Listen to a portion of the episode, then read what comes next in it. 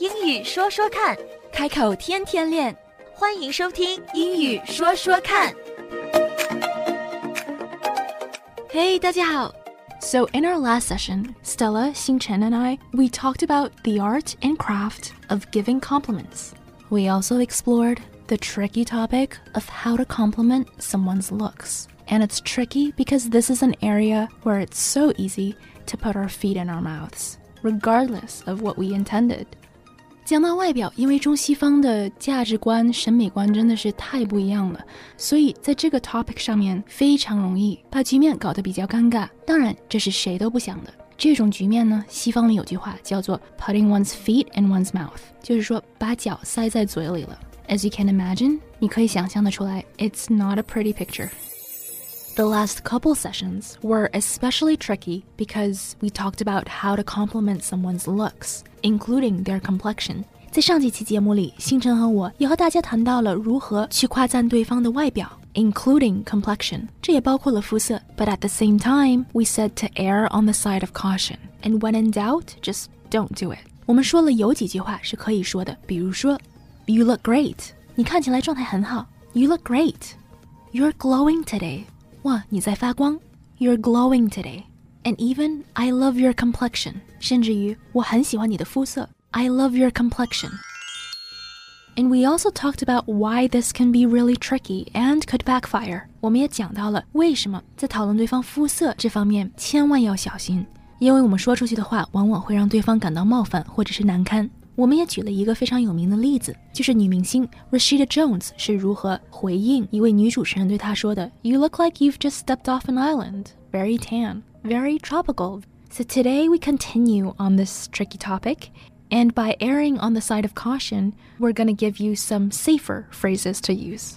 那今天呢，我们继续讨论这个话题，我们也会跟大家分享一些比较安全的夸赞对方外表的一些话。So let's get started. 如果真的要讲肤色的话，一定要注意，这个还是很敏感的。对，很敏感的一个话题。一个是胖瘦，体重非常敏感，肤色非常敏感。如果不是很熟的话，就还是避免的比较好。你可以说对方 "You look great"，嗯，right，这个是非常安全的一句话，或者是 "Wow，I love your complexion"，就是我很喜欢你的皮肤。嗯，所以说，如果说你夸一个人外表，你喜欢什么，你就直接说我喜欢你的什么什么。是，Yeah。那如果说刚刚说肤色是不可以说，嗯，那呃发色，哦发色是可以，发色可以，呀呀。但是如果说就是最好的还是就直接说我喜欢的头发，就不要说什么颜色，呀可以可以，呀就像我刚才说的，我说 I love your hair，嗯，然后我可以说 like it's really hard to get this color，right？因为很难达到这个，或者是我可以说啊 I love the color，我可以直接就说我很喜欢这个颜色。那我还有一个问题，好啊。那眼球的颜色可以说啊，可以啊，可以，这也可以，Yeah，啊，只有肤色不可以。对，Yeah，basically 是是这样的。那你就可以说 I love your eyes，嗯，就不要说 I love your eye color 就好。啊，那我那我知道，知道了。对，直接就说我很喜欢你的眼睛，I love your eyes。Eyes，make sure eyes 发音是 I 的音，eyes。对，I love your eyes，I love your eyes，eyes，eyes。对，I 一定要 make sure 它是 I，因为有的时候另外一个朋友闹笑话了，夸别人的眼睛，嗯，原因没有发太准，就成了一个别的地方。我们改天可以再讨论这一点，但是原因一定要发准。嗯，如果发不准，你就不要夸了，Yeah，就夸别的地方。Oh, one last thing, one last thing on looks，外表。最后一句话就是，如果我夸你的衣服，你穿的衣服，right，我也可以直接点我喜欢的衣服。嗯，我可以说 What a great sweater，嗯，right，就是在夸，哎，多么好的一个毛衣。嗯，就是 again，中文也好奇怪，星辰，啊，多么好的一件毛衣。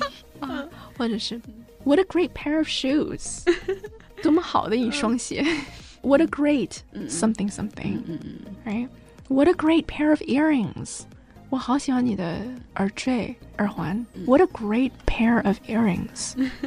或者是你如果有个新的发型，你如果剪头发了，有个新的发型，我可以说 What a great haircut！我也可以说 I love your hair。但是你如果刚剪头发的话，你可以说 What a great haircut，啊，或者是 I love your haircut。嗯嗯嗯我很喜欢你刚剪的这个发型，嗯，所以这些都是可以用到的。所以说所有有夸关于外表的，就用 I love 就好了。 I really love your haircut. I really love your sweater. Or what a beautiful dress. 多么漂亮的一件一件衣服。 Or you can say, okay, the last thing I promise. You look like a movie star. You look like a star. 哦 Right? 你看起来跟明星一样，哇，这也是相当好的一个夸嗯这个奖。顶级赞扬了。 Yeah, you look like a movie star. 哦，我相信这个每人听起来都很开心。 Yeah, yeah. So this is a great thing to say. Yeah, so I hope you use it a lot. 这样，you know，大家心里也都也都开心。嗯 Yeah. 学到了，学到了。 Yeah. 哦，很多人喜欢戴墨镜嘛，你也可以说 You look like a movie star，或者是有些人他会说 Hey Hollywood，就直接用 Hollywood 来形容他是个明星，嗯嗯就是打招呼的时候就说 Wow you look very Hollywood，或者是 Hi Hollywood， 就是哇也是一个非常非常这样好好。洋气啊！ Yeah, you can try using that. 如果我跟你说，Hi，星辰，你好，好莱坞，就是也是 okay. Always so so weird, so odd. But you know, if you look like a movie star today, I can say, Wow, you look like a movie star, or like Hi Hollywood. So. 学到了。 And on that note, it's a wrap on the series of how to compliment someone's looks. It's a tricky area, but we've given you more than plenty of options to practice. So I hope they come in handy.